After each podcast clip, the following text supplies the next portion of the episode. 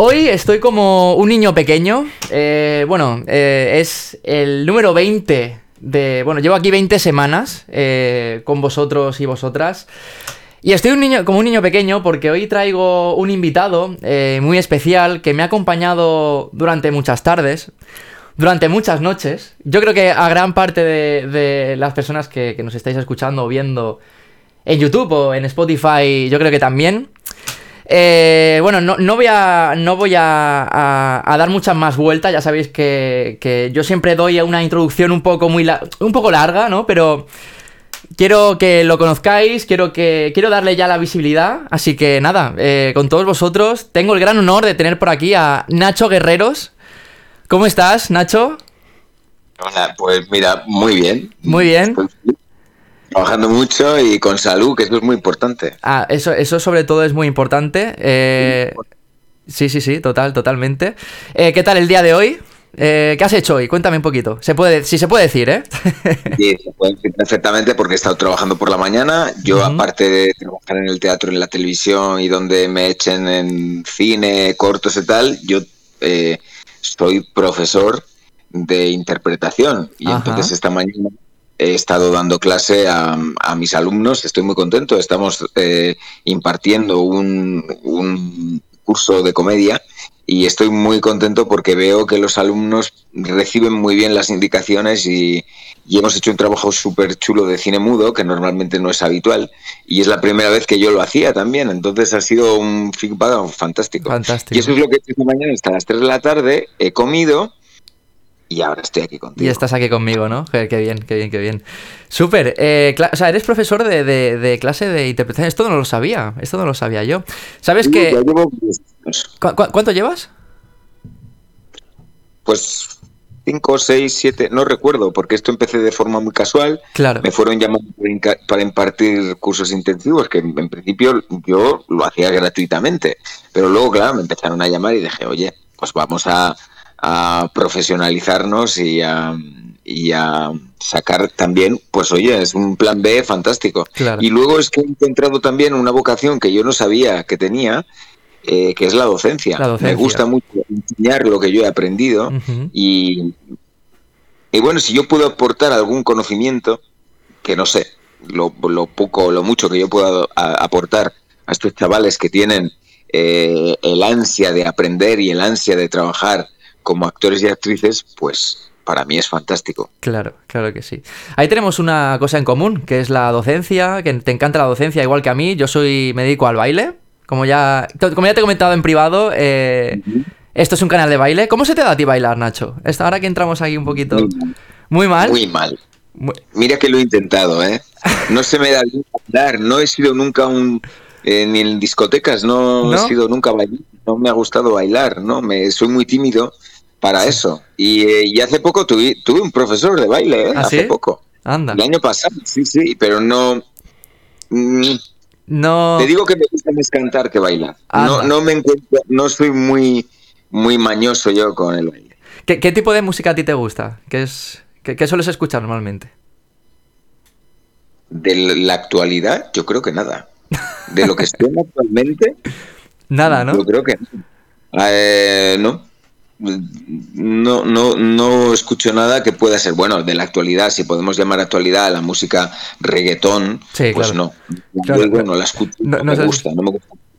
No la entiendo y como no la entiendo, no me gusta. Prefiero escuchar otro tipo de música pero mi música va desde el jazz hasta la música francesa de los años 70-70, eh, 60-70, perdón, hasta Chabela Vargas, hasta, yo qué sé, Barbara Streisand, de, eh, Serge Gainsbourg, yo qué sé, muchísimos.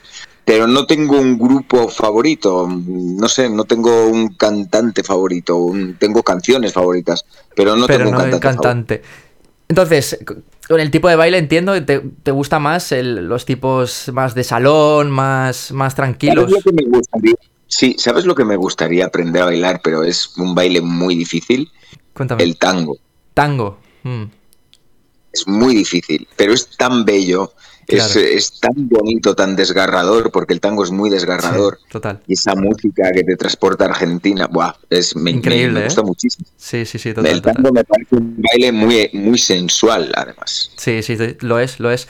Eh, yo ahora mismo, nosotros estamos especializados en bailes urbanos, pero eh, ahora a principios de año eh, hay, va a haber algo del latino, así que, oye, yo te invito a que lo pruebes todo esto y, oye, nunca es tarde, ¿no? Pues muchas gracias. Nunca hay que poner para bailar reggaetón. Claro que sí. Bueno, bailar reggaetón y latino, porque vamos a abrir a rama de latino, va a haber tango, entre otras cosas también. Por eh, eso, claro. por eso, por eso, por eso, te, claro que sí. Pues entonces por eso te decía. Em, bueno, entonces eres profesor. Eh, yo, claro, yo tengo que, yo te conocí en, en la que, eh, no, en aquí no hay quien viva en Aquí no hay quien viva. Yo, eh, yo, era un renacuajo, yo ahora tengo 25 años. Imagínate, de Aquí no hay quien viva, ¿cuántos años hace? Esto hace... Pues mira, yo entré en Aquí no hay quien viva en 2006. 2006, imagínate. Imagínate. Que sea, 16 años va a hacer. Sí, sí, sí, o sea, increíble. Yo te conocí ahí, eh, luego hubo esa transición, ¿no? De Aquí no hay quien viva a la que se avecina. Eh, cuéntame un poco, ¿cómo, qué, qué tal en, en, la que se avecina?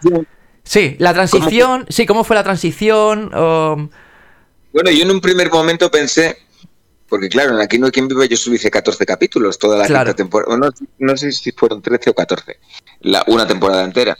Y, claro, casi al final de la temporada o incluso después de la temporada, sí, no, ya sabíamos que ya no se iba a hacer Aquí no hay quien viva. Claro. Que había que finalizarla y no sabíamos qué iba a pasar. Luego no, eh, la gente habló de hacerlo en Telecinco, eh, pero claro, por temas burocráticos que yo ni entro ni salgo, no se podía llamar Aquí no hay quien viva y no, no se podían utilizar los nombres de los personajes, ¿no? Exactamente. Y entonces eh, se cambió el título a la que se avecina y bueno, eh, las características de los personajes más conocidos seguían siendo las mismas, aunque luego si ves aquí no hay quien viva y la que se avecina, Coque se parece un poco a aquel José María, ¿no? Pero el mismo, la misma persona, no es el mismo personaje.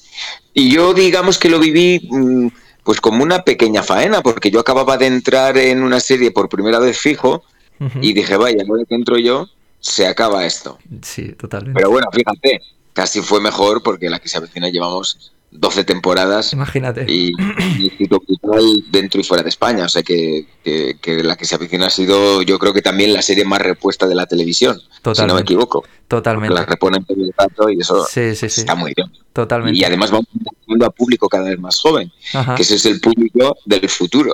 Claro, sí, sí, totalmente, totalmente. Ya te digo, yo la que se avecina es algo que, siempre está en mi vida, ¿no? Siempre, eh, es lo que dices, lo, lo, reponen, lo van reponiendo y, claro, siempre estás ahí escuchando a, al recio, ¿no? A, Coque, y eso es, muy divertido, es muy divertido. ¿Qué te iba a decir? ¿Cómo, ¿Cómo fue, o sea, desde cuándo oh, te nace a ti esto de ser actor? De niño. Desde Yo no recuerdo. Me imagino que como para ti el baile, porque estas profesiones artísticas surgen desde que has nacido. Tú no, te das cuenta del, momento donde tú dices, es que yo no quiero hacer otra cosa. Yo me recuerdo jugando a hacer televisión.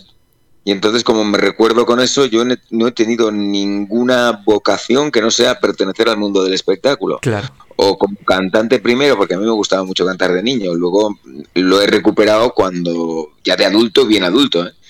pero no he querido ser nunca otra cosa y entonces, pues, pues desde niño. Claro. Siempre he querido pertenecer al mundo del espectáculo y siempre quería hacer televisión y teatro y bueno. ¿Y cuáles fueron tus primeras actuaciones, tus primeras obras? Mi primera actuación fue, eh, no voy a contar las del colegio ni nada de eso, Mi primera actuación delante del público que había pagado su entrada fue en el año 91, si no me equivoco, 92. Yo no había nacido. no había nacido, te faltaba mucho para nacer. en el mítico Café Manuela de Madrid, donde hicimos un espectáculo con, en el estudio de interpretación donde yo aprendía eh, sobre Lorca y yo hice, eh, interpreté a Juan de Yerma. Y recuerdo que se me secó la boca nada más empezar. Ostras.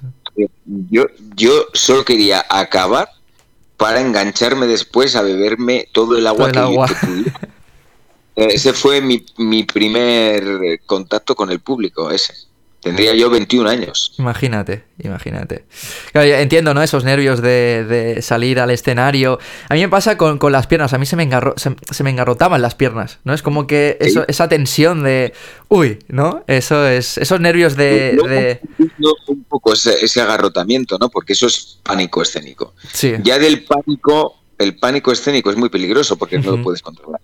Pero sí que hay que tenerle un respeto al escenario. Eso es uh -huh. fundamental y creo que además es muy necesario para, para poder representar la pieza entera claro. y sobre todo que tengas esa sensación de después, del trabajo bien claro. hecho. De que el público salga contento y feliz, contento, que es sí. que al final ha pagado por ver una historia que se tiene que creer. Uh -huh. No tiene que ver actores haciendo de, tiene que ver a personas, se tiene que Hace, creer esas claro. personas que están en el escenario. Claro que sí, claro que sí. Eh, la ilusión esta de, de, de ir al escenario, eh, o sea, eso, esos nervios a ti, a ti, a día de hoy se te han ido o se, eso siguen manteniendo? No, no, no se me han ido. No se me han ido, yo, ¿verdad?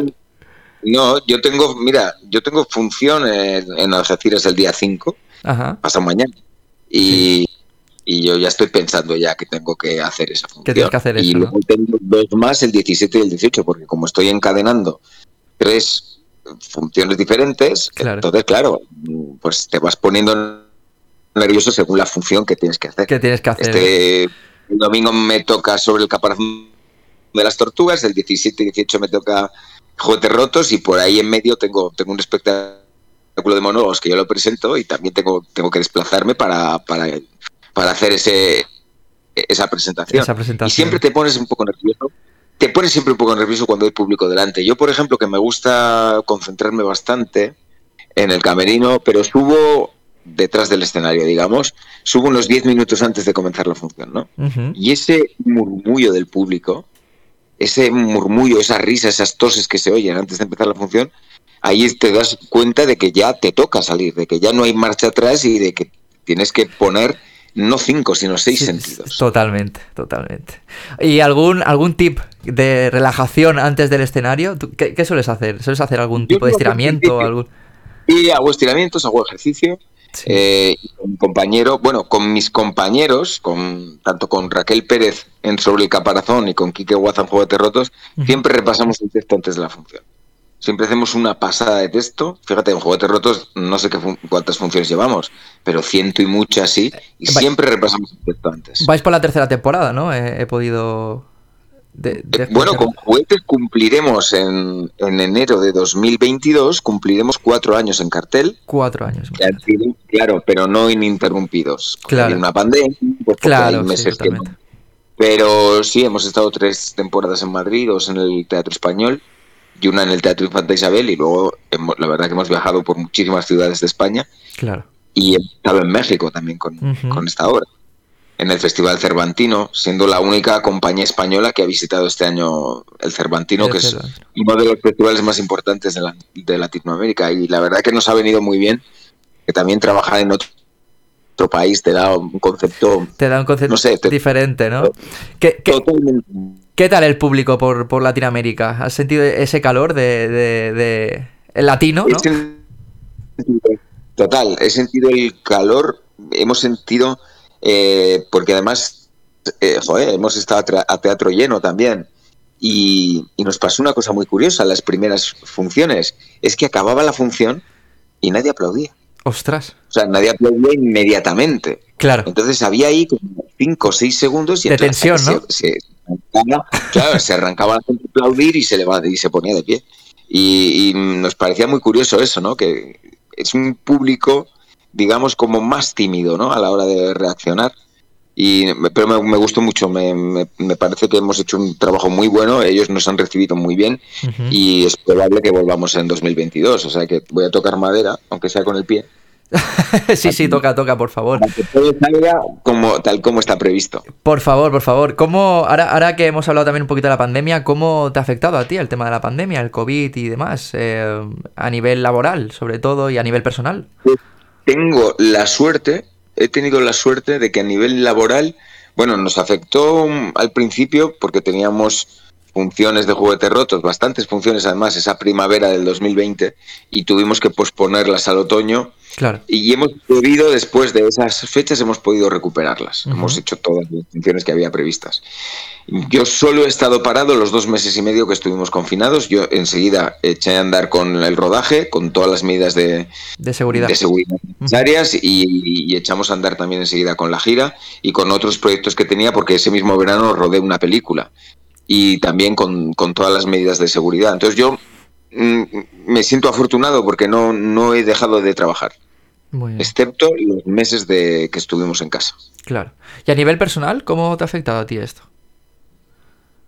Mira, yo, yo pasé el COVID antes de, o sea, yo me he vacunado, no he tenido ningún problema, no, no, he tenido ninguna secuela, mi familia está bien, sí que he tenido gente alrededor, pero yo no me he venido abajo. No me he venido abajo porque es verdad que tampoco he perdido mi trabajo, ¿no? Claro, exactamente. Entonces, si pierdes el trabajo y te tienes que enganchar a un ERTE o al paro o lo que sea. Y, claro, ahí es más complicado, ¿verdad? Claro es más complicado que tengas el ánimo arriba. Claro, eso es difícil.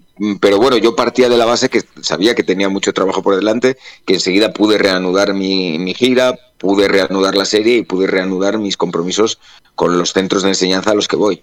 Claro que sí. Yo en mi caso también fue un poco igual, ¿no? Porque yo me dedico también a todo esto del internet. Sí que es cierto que las clases presenciales de baile eh, sí que esto se paró, ¿no? Sé que perdí ese, mm. ese contacto, ¿no? Humano y demás. Pero a nivel de trabajo también he sido un suertudo eh, en, la época COVID, porque, bueno, mi trabajo sí que es cierto, es, internet, y eso, eh, bueno, pegó un, pico, ¿no? Entonces, sí, claro, entonces todo lo que nos dedicamos un poquito al, mundo del internet sí que es cierto que no lo hemos notado tanto. Eso sí, lo que a mí sí que me fastidió mucho fue el toque de queda. Yo, uff, a mí me... A mí esto sí que me... Cuando ya nos dejaron a salir un poquito, probar y tal, a mí el toque de queda fue algo, Nacho, que Ostras, me tiraba de los pelos, ¿eh? A ti. Porque eres joven. Yo, como yo salí en mi época y ahora no me, no me ha molestado tanto porque. Claro. Pues yo no suelo. Si no estoy trabajando, yo no salgo. O sea, claro. no, no tengo una vida social extrema o quiero salir por la noche porque no, no tengo esa necesidad. Pero imagino que para la gente joven que quiere salir y relacionarse con los suyos, pues es una faena, lógicamente. Claro, claro, claro. No, ya, ya, no solo para salir, ¿no? Yo soy una persona que, sobre todo para despejar la mente o cositas así, me gusta coger el coche, me gusta irme, oye, aunque sea coger carretera por la noche, me pongo la música y estos momentos de desconexión, de, de, introspección un poco con uno mismo, que me han quitado, que me quitaron a mí eso, ostras. Eso me... Uf. Claro, luego a nivel social, ¿no? Esperemos que no vuelva. Esperemos. Que no vuelva Esperemos. Esperemos, por favor. Que ahora dicen que hay una nueva cosilla por ahí, pero vamos, que esperemos que, no vuelva y, que se lleve todo correctamente, ¿no? Yo también estoy vacunado, yo, yo estoy a favor, ¿no? Del tema de la vacuna y demás. Y bueno, eh, es eso, ¿no? Espero que no, que no vuelva porque sí que es cierto que hay mucha gente que se ha visto muy perjudicada, que ha perdido trabajos, negocios y ostras, eh, uf. Sí, lo ha perdido todo, sí, sí, así es. Sí, sí, totalmente, totalmente. Sí, sí, sí. Bueno, he visto que en tu Instagram, porque he chequeado un poquito tu Instagram, he visto que estás ahí dándole caña al gimnasio. Estás ahí como en forma, ¿no? Ya llevo muchos años, lo que pasa que en los últimos meses, ya antes del confinamiento, yo ya había decidido que tenía que darlo todo. Mm, y que tenía que meterle más caña. Entonces hago deporte todos los días, pero además con exigencia, no un deporte de coger una pesa y ya está y ponerme a hablar. Con exigencia y, lo voy cumpliendo. Lo voy cumpliendo. Estoy muy contento porque enseguida ves los cambios, ¿no? Tanto físicos como del coco, porque el gimnasio te ayuda. Eh, claro, te ayuda muchísimo a despejar lo que has dicho tú. A yo despejo mi mente con el deporte. Que me parece fundamental que todos debe, todos deberíamos hacerlo el deporte. Ahora que están cuestionando las horas lectivas de gimnasia, de deporte en el colegio, me parece un error. Los chavales tienen que hacer deporte desde, desde niños. Desde niños, claro. claro. Me parece fundamental para tener la mente en tu sitio. Totalmente. Yo estoy muy feliz de haberlo descubierto. Yo descubrí el deporte muy tarde, muy tarde, en una edad adulta, y mucho más tarde me lo llegué, digamos, a tomar en serio, es decir, a tener una disciplina deportiva. Claro. Eh, pero estoy feliz, ¿eh? Yo ya te digo que hay, hay días que he tenido que me han tenido que recoger para rodar a las seis y cuarto de la mañana o seis y media y yo me he levantado a las cinco o 5 menos cuarto para hacer mi deporte. deporte. Es que claro, lo, difícil no es hacer el deporte, es mantener la disciplina, ¿no? Bueno, tener una disciplina y mantenerla, ¿no? Es, eso es lo complicado. Claro, y, normalmente nos cuesta mucho también cambiar de hábitos. Yo pensé que nunca iba a dejar la cerveza, yo he sido muy cervecero. No he bebido otro alcohol, ni he fumado, pero he sido muy cervecero. Y cuando me planteé hace tres años va a hacer dejar de beber, cambió mi vida. Y ya empecé a hacer con el deporte un gran esfuerzo. pero no un esfuerzo obligado, ¿no? Un esfuerzo porque me gusta, porque me apasiona. Eh, porque voy cambiando de entrenador, vuelvo. Me... Entonces tengo ahí varios entrenadores, tengo como cuatro entrenadores que siempre recurro a, él, Cuando me aburro de uno voy a otro y vuelvo al otro y así. Y... Pero me, gusta mucho el deporte, muchísimo. Que, eso está bien, ¿no? Porque así también vas testeando uno otro, ¿no? Unos te van diciendo una cosa, otros otra, ¿no? Supongo, y, vas cambiando. Sobre todo porque son diferentes disciplinas. Me gustaba mucho el boxeo me, me gusta mucho hacer eh, eh, pesas, me gusta mucho la calistenia también. Entonces, claro, son complementarios, pero tienes que tener un entrenador para cada cosa. Entonces, bueno, o, que, en una temporada te apetece más boxeo que ir al gimnasio y ya está. y así. pero mm, estoy muy contento, sobre todo con, el resultado físico es evidente también. Y también, claro, tienes que tener en cuenta que, que si yo que me gusta cuidarme, me he, dejado muchas cosas, la cerveza, que me encantaba, y también llevo una dieta bastante estricta. Claro, que eso es, eso es la otra parte, ¿no? Que, del ejercicio, es eh, lo que suelen decir, ¿no? Que es mayoritariamente es la dieta, es, es, es el deporte, pero también gran parte la dieta. Sí, sí. hombre, si haces media hora de gimnasio y luego te atiborras a dulces, pues no te pues sirve para... O vas al McDonald's, ¿no? Estas cosas, no... Claro, y te llenas de con esas patatas grasientas que, pues, imagínate. Claro, no, imagínate no sirve para nada, claro, claro. Eh, ¿De dietas? O sea, ¿sueles mantenerlas firme, firme o te sueles dar algún caprichito? Bueno, firme normalmente, si como en casa, que suele ser, pues la mantengo firme, pero como viajo tanto por las giras, etcétera, no es fácil intento comer limpio si estoy fuera de casa también, ¿no? Y sí que es verdad que cuando vas a un restaurante fuera, te invitan a, hombre, pero prueba esto, porque la gente nos quiere mucho, entonces quieren que lo mejor de cada tierra, de cada región a la que vas. Pero yo intento eh, bueno, probar un poquito, pero no, no un plato Pero no demasiado, ¿no?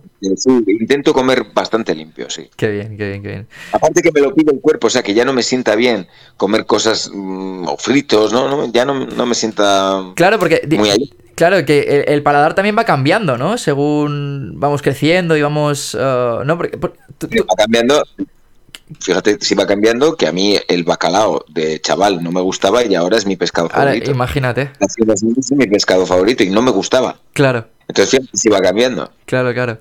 Todo, porque la gente dice, oye, yo no, no, no has cambiado nada, no he cambiado nada. Sí, ¿cómo no vas a cambiar? Claro. Uno tiene que cambiar, uno, eh, eh, eh, y, en, bueno, en algunos casos se cambia para peor, sí. pero la mayoría de la gente yo creo que discurre para mejor, ¿no? ¿Cómo no vas a cambiar?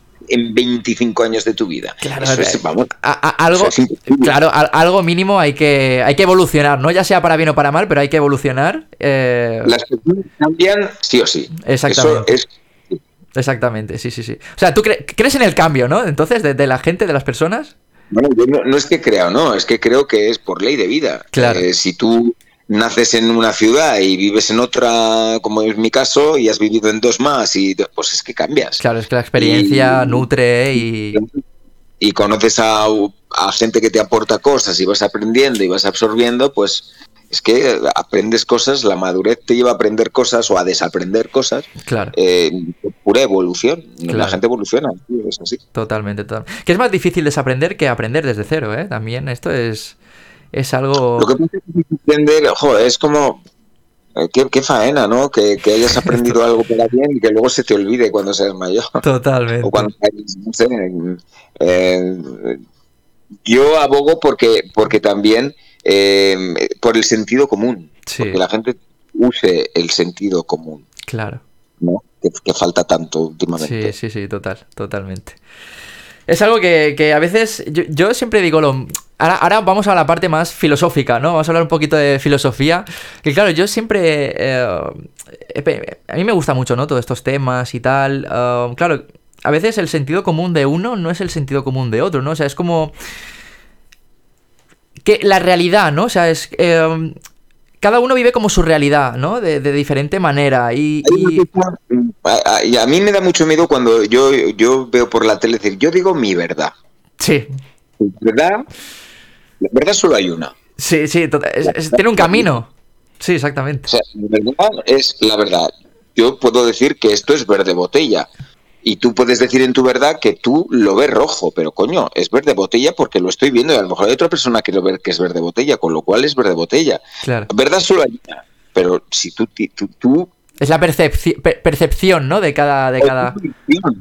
Yo digo mi versión, la verdad Claro. es otra cosa. Claro, sí, exactamente. Exactamente. Que digo, yo mi verdad, no, tu verdad a lo mejor es mentira, macho. Claro, claro, porque hay... Claro, sí, sí. La verdad es que solo hay una. Claro, claro, claro que sí, claro que sí. Sí, hay gente que hay que darle un poquito esa palmadita a la espalda, ¿no? De, oye, tío, espabila que, que es eso, ¿no? Lo que está diciendo. Yo es que soy muy sincero, te queda muy mal esa camisa. Ah, Pues, hombre, ahórrate.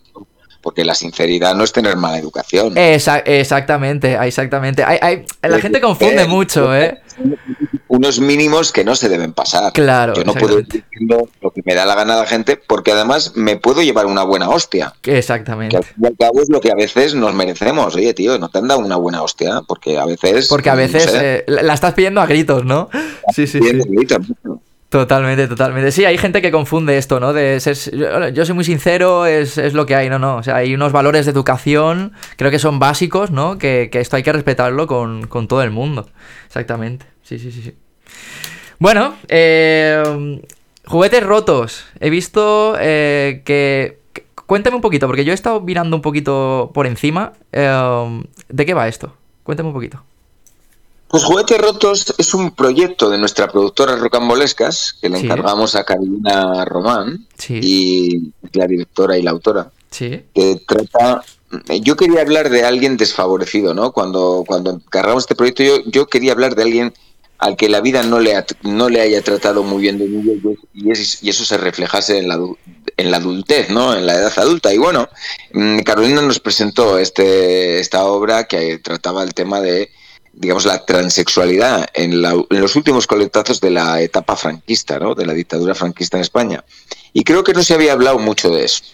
No se había hablado de la gente que sufría aquellas persecuciones en aquella época, que las metían en la cárcel, mataban, etcétera, etcétera, ¿no?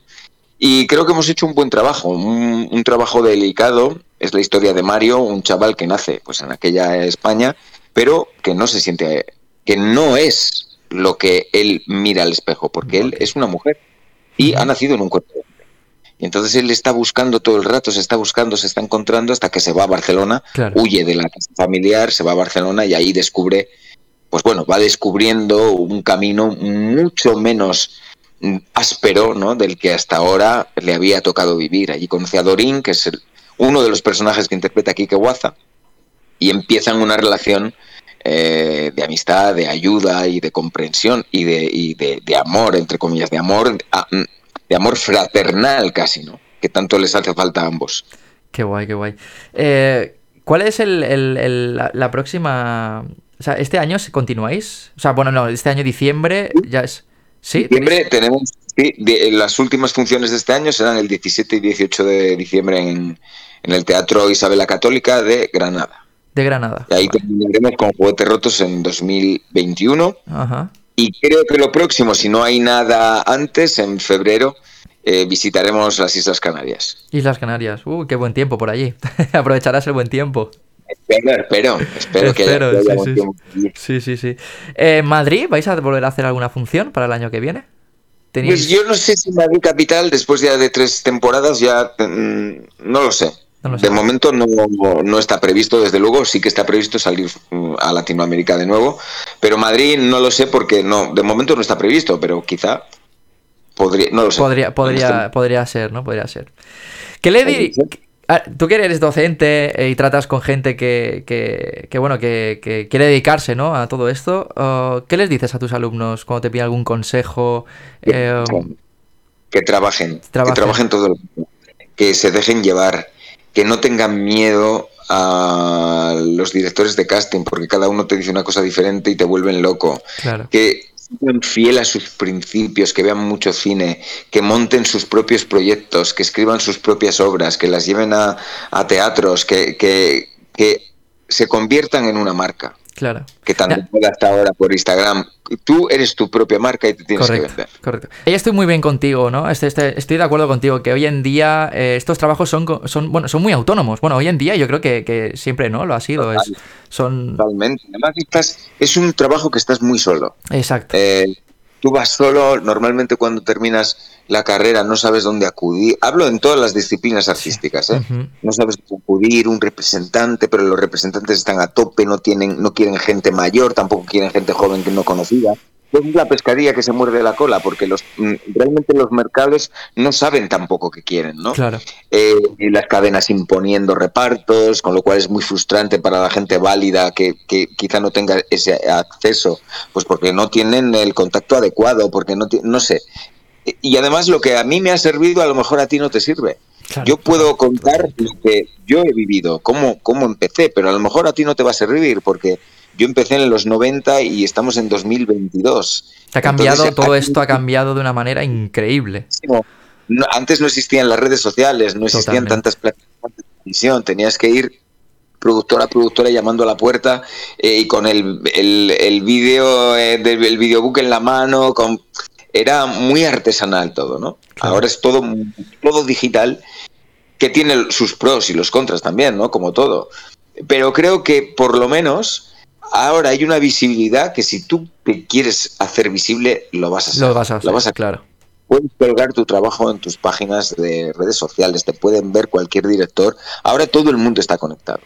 Antes era mucho más difícil en ese sentido. También es verdad que ahora pegas una patada y te salen actores, actrices, bailarines, influencers. Sí, de, todo. claro, claro. Es que eh, nos hace estar más conectados, pero a su vez también hay más competencia, ¿no? Hay muchísima más competencia. Todo el mundo tiene un canal de YouTube, a veces con más acierto, con menos, pero todo el mundo tiene una, una ahí ahora que eso es fantástico porque antes no existía, pero también puede ir en tu contra, ¿no? Claro, exactamente, exactamente, sí, sí. Total, total. Total por el, por el tema de, la competencia, ¿no? De, toda la gente que hay. Eh, en el caso de, bueno, en mi caso, como, como bailarín, es, cierto, ¿no? Me he sentido muy identificado en, lo que has dicho de que estamos muy solos. Porque es que es así, es que es así. No hay, no hay, no hay nadie ni nada que te, que te guíe y cada, y cada experiencia es única. Y es eso, lo que a mí me puede servir, a ti no, y lo que, oye, mm, esto es un poco a suertes, ¿no? Diría, bueno, más que a suertes, bueno, eh, hay que equivocarse mucho, ¿no? Si estás conmigo ahí. no, no se puede, eh, y es verdad, porque yo también lo viví así, cuando eres joven tienes muy idealizada la profesión. Tienes mucha prisa por llegar al éxito y piensas que, te van a pedir autógrafos al día siguiente de empezar en, la escuela de arte dramático. Y, y no es así. Y eso no pasa. Eso no pasa a no ser que seas hijo de alguien. Claro. O no de alguien. No suele pasar. Le pasa pues al que es hijo de y tiene un buen enchufe. Claro. Pero si eres tienes que currar y picar piedra, pues tienes que. Y además estamos en un país donde el enchufismo es, la, meritocracia hoy día, ¿no? Hacen así con el dedo, venga tú, porque es hijo de, no porque lo conoces. Sí, y así es. Donde cada vez la meritocracia es menos importante. Que también es bastante preocupante eso, ¿no? Claro. Y hablo en líneas generales y desde, y desde todas las disciplinas, ¿eh? incluyo, eh, no sé, abogados, eh, que no, no, es que es el hijo de. Y entonces este país es el hijo de. Claro. Y eso nos está lastrando bastante en cuanto a competitividad se refiere, porque hay mucha gente que ha tenido que abandonar el país siendo muy competitiva y se ha ido a otros países en donde le han tratado muchísimo mejor que en el suyo propio. tenemos un problema verdaderamente con eso. Sí, sí. Eso deberían los políticos, que tenemos ese problema. Totalmente, bueno, sí. Claro, sí, sí, bueno, los políticos, ¿no? A ver, claro, es que, es que es eso, o sea, yo realmente el, el, hacer networking, ¿no? Que es lo que yo digo, y es importante, pero yo creo que también tienen que darte ese valor eh, por, por, por tu, tu, valor como artista, ¿no? Por, por, lo que vales, no por quién conoces, de quién, de quién vienes. Pero estamos hablando de que esto ha ocurrido así siempre y así ocurrirá. Claro. Es, es tal cual. Ahora vale más una alfombra roja que vayas bien acompañado de la mano tal, que vas a tener mucha más atención que si incluso te han dado un premio Nobel. Claro.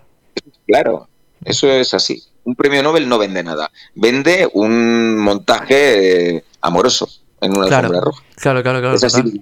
total, total. Bueno, al, fin y al cabo, eh, bueno, eh, es lo que llama la atención al, ser humano, ¿no? Porque realmente a mí me gusta mucho estudiar oh, todo lo que es la mente humana, cómo funcionamos, ¿no? Cómo... Creo que es, muy interesante, sobre todo también para lo que me dedico, oh, tiene mucho valor. Y a veces, ostras, nos damos cuenta que, o sea, que, hay cosas que, bueno, que, que, bueno, están ahí y no sabemos por qué están y no le encuentras mucho el... Bueno, están pues porque, bueno, nos las tragamos dobladas. Nos las tragamos dobladas, sí, exactamente, o sea... perder el tiempo bailando en TikTok, yo qué sé. Exactamente, sí, sí, sí, sí. Que bueno, eh, los bailes de TikTok, ojo, eh, cuidado, porque eso, eso ya aquí entre los bailarines hay un gran debate, ¿no? ¿Eso es baile? ¿No es baile? No, no. O sea, ojo, cuidado, porque yo tengo mis alumnas pequeñitas, bueno, di clase a todas las edades, ¿no? Eh, mayoritariamente a mayores, pero también tengo mis, mis clases de, pequeños. Y me vienen con 6 o 7 años haciendo bailes de TikTok. Y digo yo, pero vamos a ver.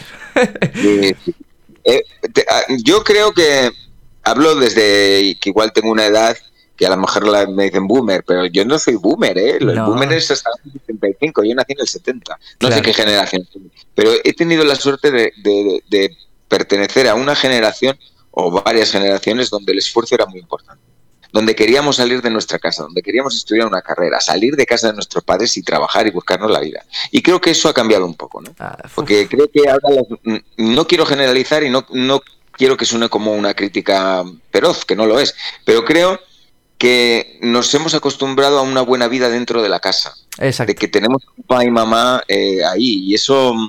Sí, sí, eso. Creo que es perjudicial para, las generaciones venideras.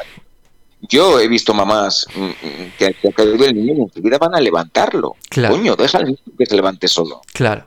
Total. No vayas de él, porque no vas a saber levantarse, porque luego la vida te pega te pega de leches y no sabes y no sabes cómo reaccionar, ¿no?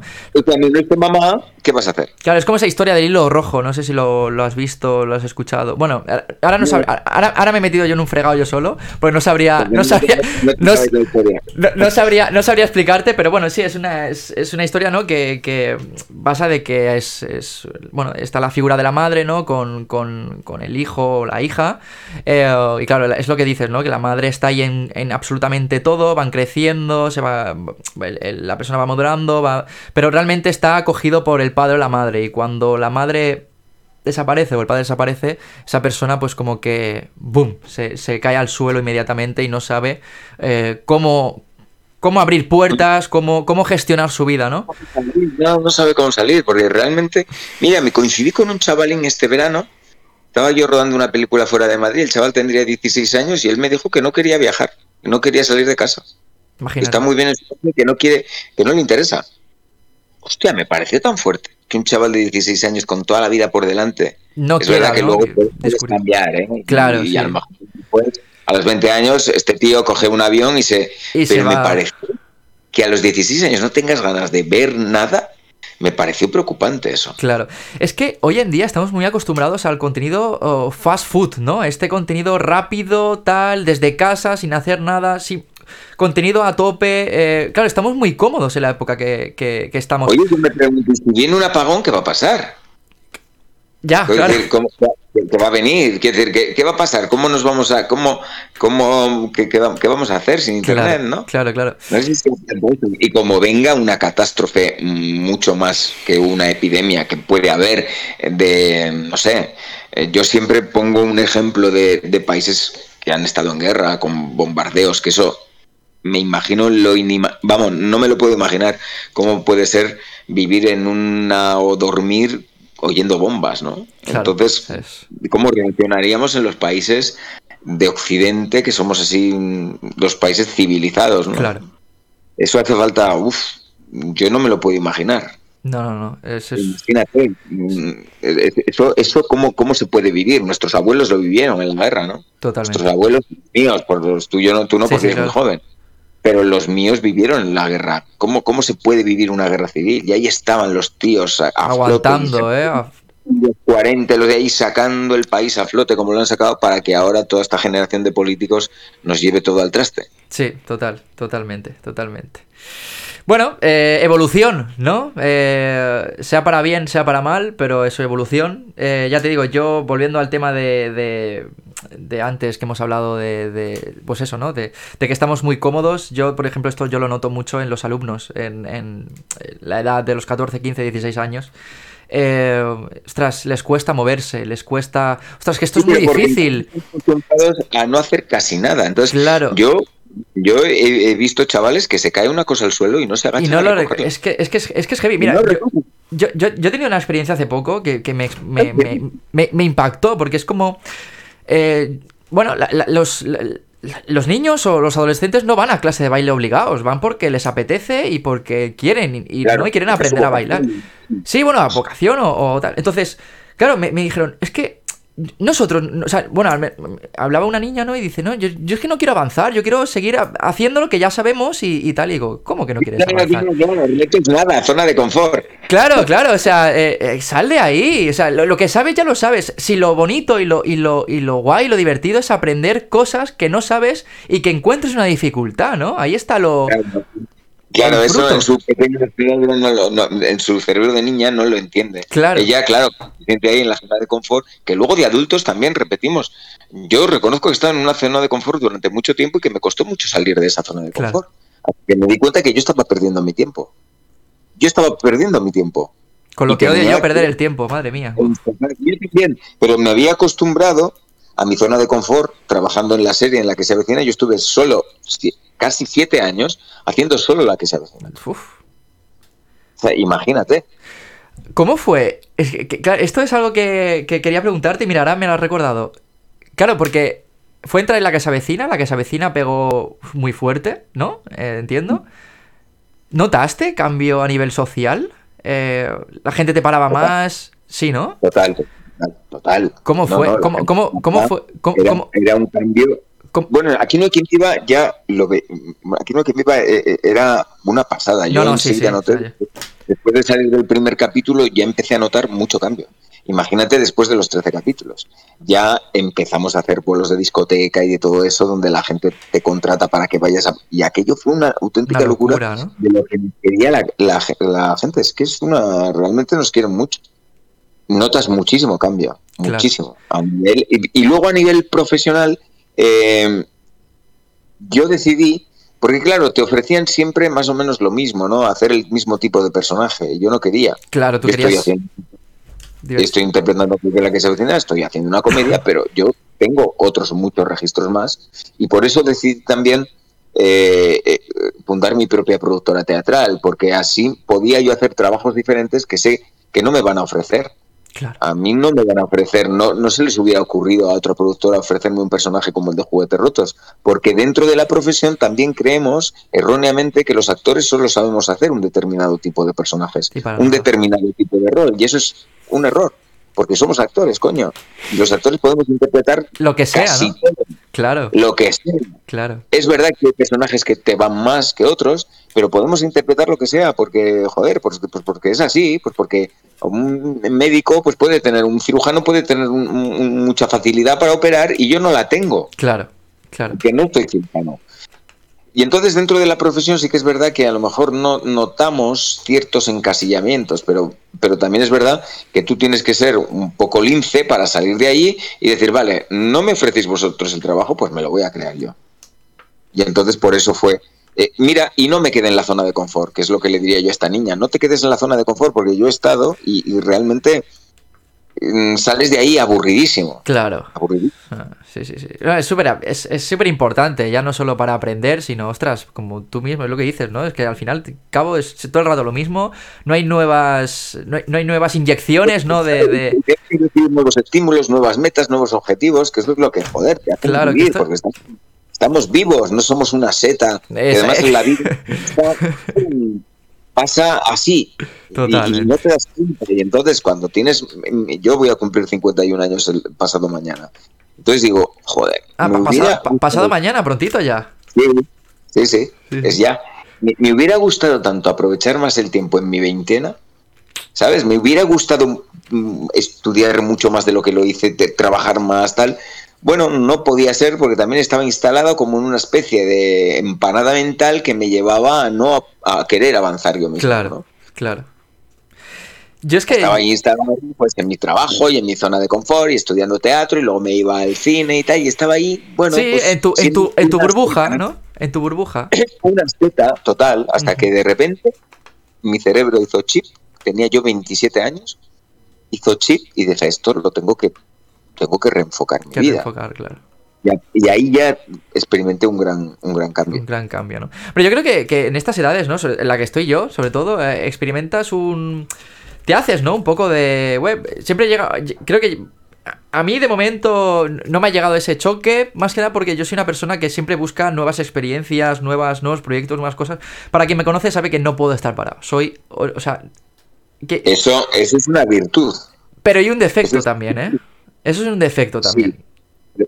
Pero, pero pues sí, porque te comerá la ansiedad. Pero, pero eso te hace estar siempre. Mira, eh, los chavales que tengo yo en este grupo son bastante linces. Y es lo que les digo, joder, tío, qué bien que me gusta ver chavales que trabajan, que, que se quieren superar, porque eso es lo que te da la vida. Claro. Luego, cuando llegas a los 60 y no has. y echas la vista atrás y ves que no has aprovechado el tiempo lo suficiente, entonces ya no puedes volver te- atrás. claro, ahí ya te has quedado encasquillado. puedes- Puedes empezar de cero, porque cualquier edad es buena para empezar. Claro. Pero atrás ya no puedes volver. Exactamente. Sí, es, es ot- otro empezar de cero, ¿no? Es como otro. Hay gente que se enamora por primera vez a los 70 años. Claro. Porque si estamos vivos, hasta que nos morimos, tenemos. Yo que sé, como nadie sabe cuándo se va a morir, No, no, nadie claro. morir, pues igual me puedo enamorar mañana y morirme pasado. Yo sé. Claro, exactamente, exactamente. Hay que aprovechar siempre hasta el final. Totalmente, totalmente. Yo opino, opino igual, opino igual. Eh, bueno, eh, ya estamos llegando al final de- del podcast, Nacho. Eh, ostras, Rápido se hace, se hace súper rápido. Quería preguntarte, he visto ah, hace poco, he visto una noticia sobre José Luis Gil, eh, que le Sí, dio... sí, sí. ¿Cómo, ¿Cómo está? ¿Está, está mejor? Oye, no, sé qué pasa con la que se avecina, pero pero creo jo, que nos dejen respirar un poco, porque después de Jordi, Cristina Medina y ahora José. eh, José está recuperándose en casa, con lo cual es buena noticia. Buena señal, sé entonces. poco más de lo, que ha- de lo que hay en el comunicado a través de su hija y va evolucionando, que eso es muy importante. Claro que Va sí, mejor. claro que sí. Yo cuando vi la Va noticia, yo pensé que era una de estas noticias falsas, ¿no? Porque siempre hacen eh, estas cosas, pero luego ya me fui informando un poquito más y dije, ostras, que esto es, ha sido cierto. Tristemente es verdad. Sí, Tristemente sí, sí, sido. sí. Y... Pero bueno, confiamos en que la recuperación va a ser buena. Es muy buena señal que esté en su casa. eh, Sí, con claro su que sí. Claro que sí. Además, yo a José Luis le quiero mucho. Le quiero como si fuera un hermano mayor. Claro. Es una de las personas más. Aparte que es un actorazo, lleva de- de- trabajando desde los 11 años y tiene Imagínate. 63, trabajar y trabajar y trabajar. Ha dirigido doblaje, ha hecho doblaje, ha hecho La que se avecina, Aquí no hay quien viva, un montón de series, ha hecho humor, ha hecho de teatro toda la vida. Esto es un actor con mayúsculas. Un actor con mayúsculas y no estos cuatro que empiezan a poner caritas que, se creen que ser actores es la alfombra roja. No, no. Claro, no, no, actor no, eh, Hay que currarlo, ¿no? Desde... como José Luis Gil, trabajar y trabajar y Trabajar trabajar. y trabajar. menos caritas y menos alfombra roja. Claro que sí, claro que sí. Pues mucho ánimo a, a José y, y nada. eh, bueno, eh, estamos ya a lo último. Ya, a mí siempre sabes que me. Bueno, es lo que te he comentado antes en privado, que a mí me gusta comentar una noticia. eh, bueno, un poco diferente, un poco curiosa. Eh, ¿tú, has de- tú usas deso- desodorante, Nacho? Sí, claro. Sí. Eh, Súper, súper maniático con la limpieza, con el aseo personal y, la- y el aseo de la casa. Y el orden, ¿no? ¿Verdad? Mira, a mí me pasa un poco, a mí me pasa un poco lo Sí, sí. mismo. Yo, en, eh, sobre todo en verano, yo vivo en la isla de Mallorca. Aquí el, el calor es muy, es, bueno, uff, es, es, es chungo, ¿vale? Hay mucha humedad y es, sales de la ducha y ya estás sudando. Eh, entonces, yo en verano me ducho mucho eh, y yo también con el orden y la limpieza soy un poco maniático, ¿no? Tengo esos tocs que se dicen. Sí, yo también. Pero yo creo que los tocs no son los que limpian, los tocs son los guarros. Porque, ¿Sí? porque lo, lo de los tocs son, la gente guarra es la que tiene un toc. ah, bueno, Con la claro, basura, yo no tengo un toc. Yo soy una persona aseada y limpia, que es lo que hay que ser. que es lo No, que no toca, un- ¿no? Claro, si tú vas a un restaurante y lo ves lleno de mierda, No no, te sientas a comer. Pero si ves un restaurante súper limpio y que huele bonito y que huele a buena comida, ahí sí que entras. Ahí sí que Pues en las casas igual. Claro. Si entras a un baño en tu casa y huele a pipí, mm, No, ya, ya, ya no, ya no. Oye, que que pueda beber un vaso de agua ahí. Hay- hay- quiero decir, hay gente que, que, oye, hay gente para todo en este mundo, ¿no? Quiero decir, yo siempre digo lo mismo, para opiniones y gustos, colores, quiero decir, ¿no? Eso sí que es verdad, pero que no nos digan maniáticos de la limpieza porque a lo mejor el que es un cerdo eres tú. Claro, exactamente. Claro. Ahí, estoy, ahí estoy contigo, ahí estoy contigo. El que es un maniático de la mierda eres tú. claro, claro, exactamente. Bueno, a lo mejor para ellos somos los raros nosotros, ¿eh? También. Seguro. Seguro, seguro, seguro. Eh, bueno, hay un estudio que han hecho. eh, ¿Cada cuándo te echas desodorante? O sea, ¿te, te lo echas después de la ducha? Sí, después de la ducha. Después de la ducha. Eh, ¿por, por la mañana? Bueno, por, por- por las mañanas. Sí. ¿Sí?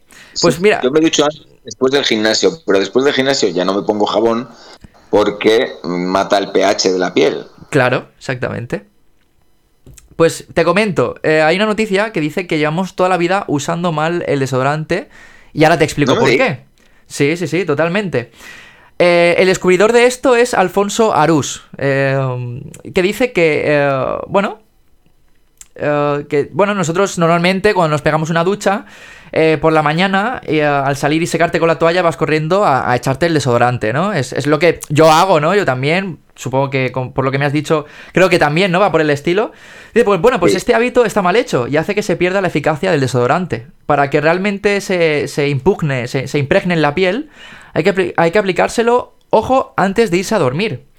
Eh, No claro, sí, y claro, a veces, pues la gente ahora dirá eh, que nos escucha o nos ve en YouTube o, o, bueno, o nos escucha en Spotify, Apple Podcast, estas plataformas de, de audio. Eh, claro, se preguntará el por qué, ¿no? Entonces, eh, claro, cuando nos vamos a dormir, la temperatura del cuerpo poco a poco va des- eh, descendiendo y esto hace que el desodorante se absorba y haga su trabajo. Eh, yo a partir de ahora eh, lo probaré y a ver qué pasa. Pues lo voy a probar. De todas Claro formas, yo ya digo que como soy bastante mm, escrupuloso con la limpieza, no, no canto, ¿eh? No No, no- Procuro ir al, al gimnasio ya duchado todo. Claro, claro. No, no, sí, sí. Joder, te pega un cante que no veas. Yo, yo igual, antes de, de- Claro, a veces las personas, bueno, mi padre, ¿no? La gente que, que, que, que me ve o lo que sea, me dice, oye, pero por, por qué- ¿para qué te vas a duchar ahora si vas a volver a sudar? Y digo, hombre, porque hay que estar limpio para antes y para después. ¿Sí o no? Exacto. Exacto. No, no, claro, es que si vas al gimnasio y sudas y hay gente con el, ol- con el olor corporal fuer- fuer- fuerte, imagínate, huele todo el gimnasio. Claro, claro, entonces ya es, es para un bien. Eh, ya- ya- Huele todo el gimnasio menos la persona que huele. Es Sí, alucinante. es, es ¿no? alucinante, claro, es que la, la persona ya, ya lleva esa esencia consigo misma y ya es normal, ¿no? Estás aquí, eh, le crece el pelo a los calvos y tú no te das cuenta de que, que eres una mofeta. Que eres una mofeta, eh, totalmente. Nacho, eh, bueno, eh, si quieres preguntarme algo, algo que te cree curiosidad o... Yo quería preguntarte ¿Cuál, cuál es tu- ¿Cuáles son tus objetivos a corto plazo con tu escuela? Mis objetivos a corto... Mismo. Vale, mira, mis objetivos a corto plazo eh, con la escuela sobre todo es eh, seguir lo- con lo que estoy haciendo, pero llegar a más volumen, que realmente es, es un poco lo que, lo que eh, trato, ¿no? Siempre, a- tanto a corto como a largo plazo, siempre intento eh, expandir más todo, todo, to- toda esta plataforma que, he creado porque creo que, está llena tanto de conocimiento físico, porque cuento con, no solo conmigo mismo, sino con un montón de profesores que son profesionales en, sus ámbitos. Creo que tienen mucho que aportar para quien le guste sobre todo el- la danza. Creo que puede absorber mucho conocimiento que como ya he dicho, no solo físico, sino también teórico. Yo, como escuela, eh, intento diferenciarme en dar clases teóricas eh, en cuanto al crecimiento personal. Cuando esto, eh, esto que hemos hablado, ¿no? Eh, la- las experiencias, un poco el que la gente que, quiera dedicarse al baile aprenda un poco a, ser autónomo, ¿no? Yo soy una persona muy autodidacta desde pequeñito. Siempre le ha encantado el tema audiovisual, el tema de la informática. Yo de pequeñito quería ser informático. Ya, ya hacía páginas web con 14 años, a mi manera, ¿no? Pero ya, ya las hacía. Eres un genio. Eres Claro. un genio. Ya las hacía. Entonces, bueno, eh, siempre me he buscado un poco la vida yo solo y, y con esto de, de la escuela de baile online he, he conseguido, pues, eh, juntar esto, ¿no? Eh, la parte audiovisual, eh, la parte informática, que es la página de todo el tema de la plataforma, y bueno, y el baile. Y el baile. Claro, claro. Entonces, claro, todo esto también lo he hecho yo. Entonces, eh, yo ya te digo, mi objetivo con todo esto, siempre que me preguntan algo parecido, mi objetivo con todo esto es aportar. Es que la gente se nutra, que se divierta y que crezca como persona, que creo que esto es lo más importante. Los valores. Es muy importante los valores, inculcar los valores a esta chavalería que viene. Porque creo que se han perdido un poco, ¿no? Sí. Se han perdido un poco. Hay que, hay que volver a recuperar todo eso. Exactamente. Hay muchos jóvenes. Sí, y, no, y creo que en el baile y en el teatro se pueden refugiar muy bien. Y Totalmente. Es una vía de escape. Totalmente. Pues te doy la enhorabuena por tener todo eso tan claro. Pues muchas gracias, Dacho. Y que crezcas muchísimo y, y, que puedas eh, tener tu franquicia de tu escuela y... Y, y que lo pete, y, que lo pete, claro que sí.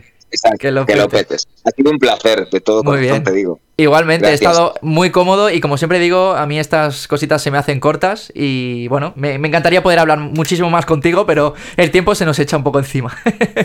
mando un abrazo grande a ti, a toda tu escuela y a todo Mallorca y a todo el mundo. Igualmente, igualmente. Bueno, y, y, un abrazo a, a, y un saludo a Abraham, que es la persona que nos ha un puesto en contacto, que bueno, súper agradecido, que gracias a él estamos aquí hablando. Cuídate para, mucho, Rey. Cuídate mucho. Para, para la audiencia, nada, eh, nos vemos el próximo miércoles en otro podcast. Y nada, espero que os haya gustado. Dejar vuestras, vuestros comentarios, vuestros, vuestros votos likes, ¿no? Vuestros votos positivos, negativos, da igual. Poner algo que siempre nos, nos gusta, ¿no? A nosotros, los que nos dedicamos a esto, que, que la gente interactúe y haya ese feedback. Así que nada, nos vemos el próximo miércoles aquí en XTV Dance Podcast. Hasta luego. Chao.